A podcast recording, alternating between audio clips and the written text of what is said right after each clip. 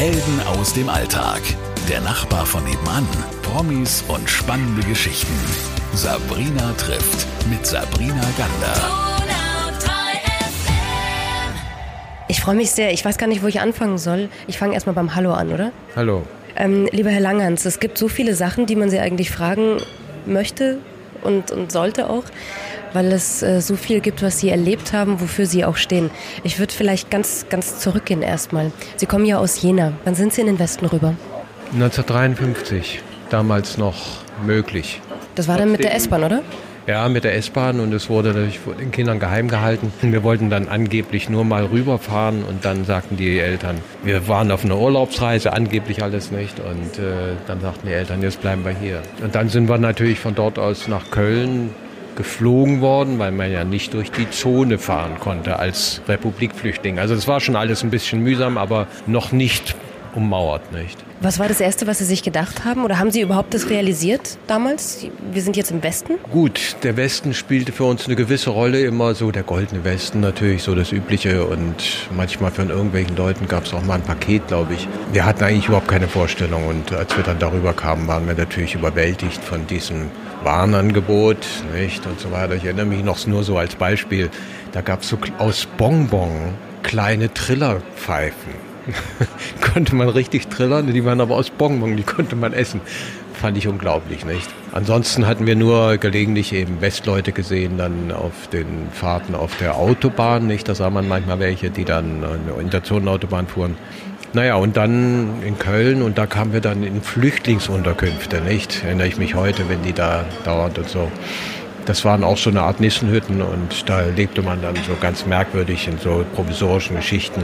Die haben ja erstmal angefangen, Jura zu studieren an der Freien Uni in Berlin.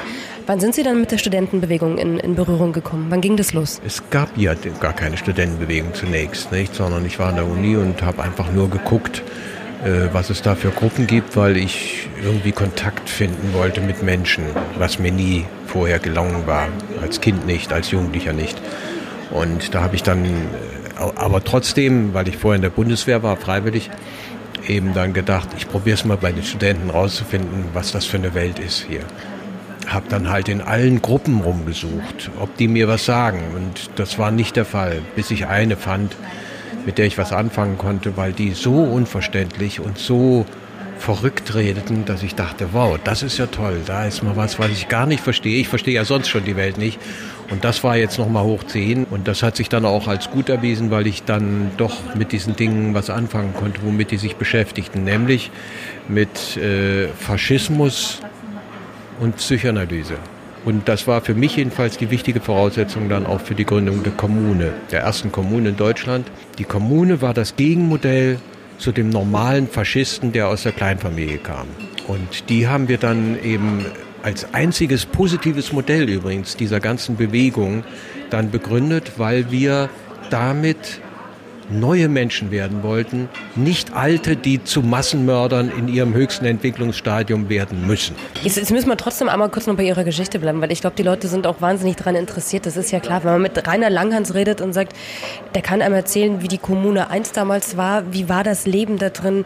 Sie waren mit Uschi Obermeier zusammen, Sie waren das Paar, das äh, so viel fotografiert wurde wie keines in diesen Jahren. Geben Sie uns ein paar Geschichten. Ich war nur so ein Zufallslinker, sagen wir mal. Ich war in so einer Gruppe, fand die irgendwie interessant, weil die interessante Sachen machten. Und dann kam aber etwas, was uns alle völlig überraschte und überforderte und überwältigte geradezu. Und das wir überhaupt nicht verstanden, obwohl wir uns verzweifelt darum bemühten. Ja, was war das eigentlich? 68er-Gefühl wird es dann genannt. Und alle waren plötzlich, viele waren plötzlich besonders verrückt. Wir waren verrückt, ja, wir waren wirklich verrückt geworden. Wir wussten nicht wieso, woher das kam. Vorher waren wir nur so linke Leute, die es überall und immer gibt. Nicht? So in jeder Klasse gibt es ein paar, die sind politischer und so weiter, so zwei Prozent sagen wir mal nicht. Und plötzlich waren alle irgendwie ganz aufgeregt. Und wie fühlte sich das an, dieses 68er-Gefühl? Du sahst die Welt mit anderen Augen. Du sahst die Welt mit ganz anderen Augen. Du warst wirklich verrückt. Du warst weggerückt aus dem Normalen und warst ganz woanders. Was war das? Wir verstanden das ja gar nicht. Aber wir haben niemanden wirklich gefunden, der das genauso erlebt hatte. Das nannte sich dann anti-autoritär. Es gab niemanden, der uns was sagen konnte dazu. Ne? Aber trotzdem war das so wirklich und so fantastisch, dass wir sagten, das ist gut, das ist fantastisch. Was macht ihr für einen Scheiß? Ihr habt nie verstanden, was ihr da für einen Scheiß macht. Das ist ja grauenhaft. Wir liebten einander ohne Voraussetzungen, ohne irgendwie zu sagen, ja, was ist das denn nun Liebe und Liebe, sondern das war einfach klar und jeden. Hippietum. Und wir sahen, dass die alle dass die anderen verrückt sind. Nicht? Und ähm, ich fühlte mich endlich in dieser Welt richtig. Also eine richtige Offenbarung. Ja, das war eine totale Offenbarung. Es war wirklich die Offenbarung, eine Erfahrung der Welt und meiner selbst, die richtig war. So war, dass ich sagte, ja, so ist es, so ist es doch. Tja, und was war dann? Das wissen wir ja alle. Ein Jahr lang hielt so ungefähr unsere Begeisterung, unsere völlige Vergeistigung, könnte man auch sagen, an. Wir waren in einer ekstatischen Verfassung, die übrigens auch gar kein Geschlechter mehr kannte, die weit über den Geschlechtern sich ansiedelte. Jeder war geliebt. Wir nannten das allgemeine Zärtlichkeit. Und als wir das dann zum Beispiel, äh, nachdem wir eine Aktion gemacht hatten, damals dieses Pudding-Attentat äh, gegen den amerikanischen Vizepräsidenten und dann da genommen worden und so weiter, haben die uns gefragt, wer seid ihr denn, was macht ihr denn hier, was ist denn das, seid ihr irre? Und da haben wir gesagt, ja, wir sind, ja, wir, das ist gut. Was macht ihr denn? Guckt euch doch mal an, ihr seid doch, ihr seid doch verrückt. Und äh, da, ja, wieso, was macht ihr denn? Ja, wir machen Kommune. Und ja, was ist denn Kommune? Ja, dass alle gemeinsam alles miteinander haben, dass es keinen Besitz mehr gibt, dass wir alles mitteilen, alles teilen. Heute das Prinzip des Internet übrigens.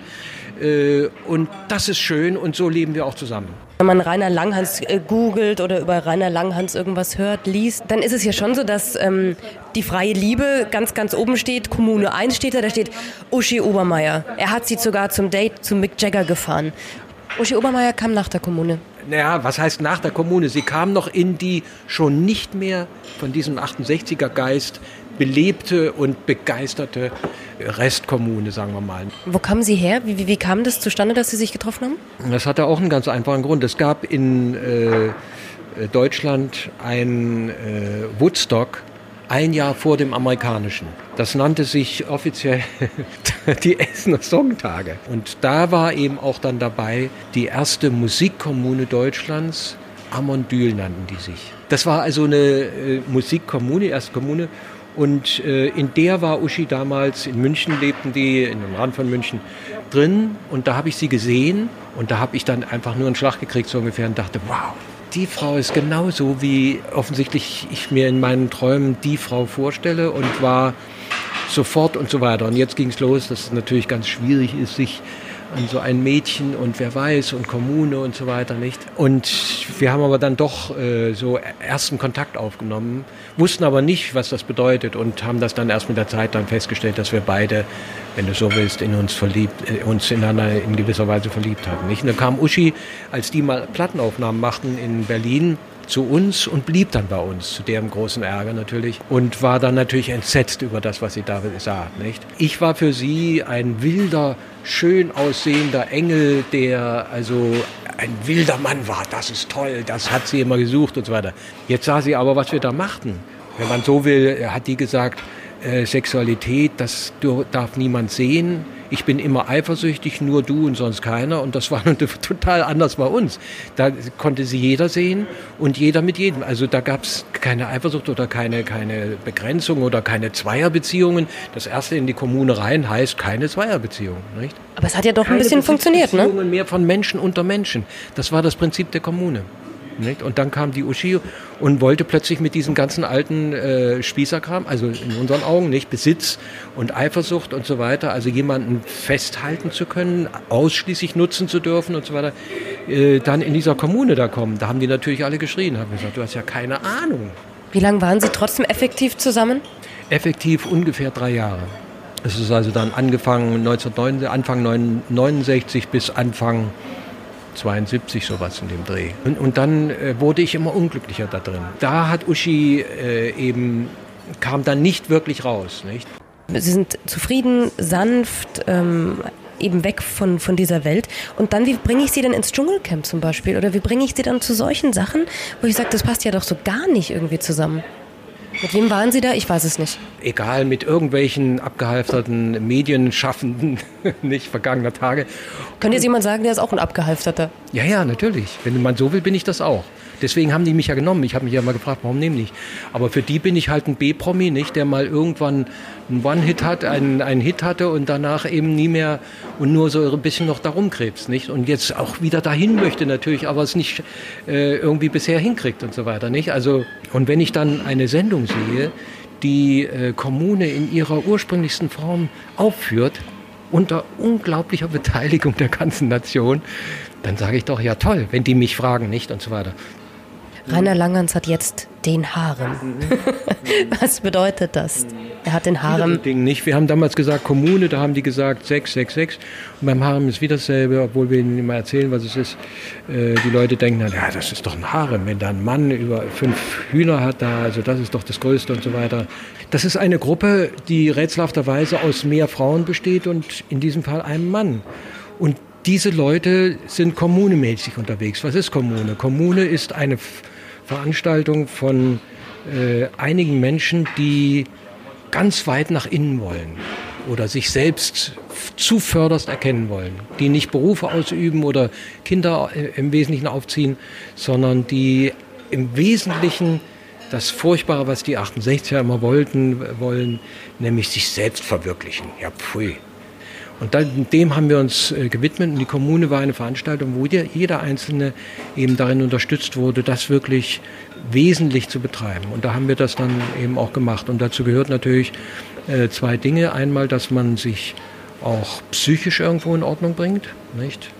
Äh, und dass man eben doch versucht, immer wieder nach innen zu gehen, also Meditation. Jetzt kommen wir mal zum Schluss.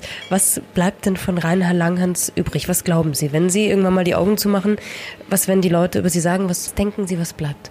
Naja, ich höre das ja immer. Sie sagen das ja zu mir, nicht? Und zwar in erstaunlicher Deutlichkeit, die, die mich immer natürlich etwas verlegen macht. Äh, die sagen zu mir, bleib uns möglichst lange noch erhalten, mach weiter so, du bist authentisch, du machst es richtig. Und du hast uns sehr viel damit gegeben, dass du uns vorgeführt hast, dass das geht. Nicht? Was will ich mehr? Ich tue nichts im Sinne der normalen materiellen Welt. Ich habe keinen Beruf, ich habe kein Werk. Also irgendwann werden Sie sich komplett verfeinstofflichen. Richtig. Dann vielen, vielen Dank, dass Sie sich heute Zeit genommen haben. Dankeschön, Rainer Langhans. Helden aus dem Alltag. Der Nachbar von nebenan. Promis und spannende Geschichten. Sabrina trifft mit Sabrina Gander.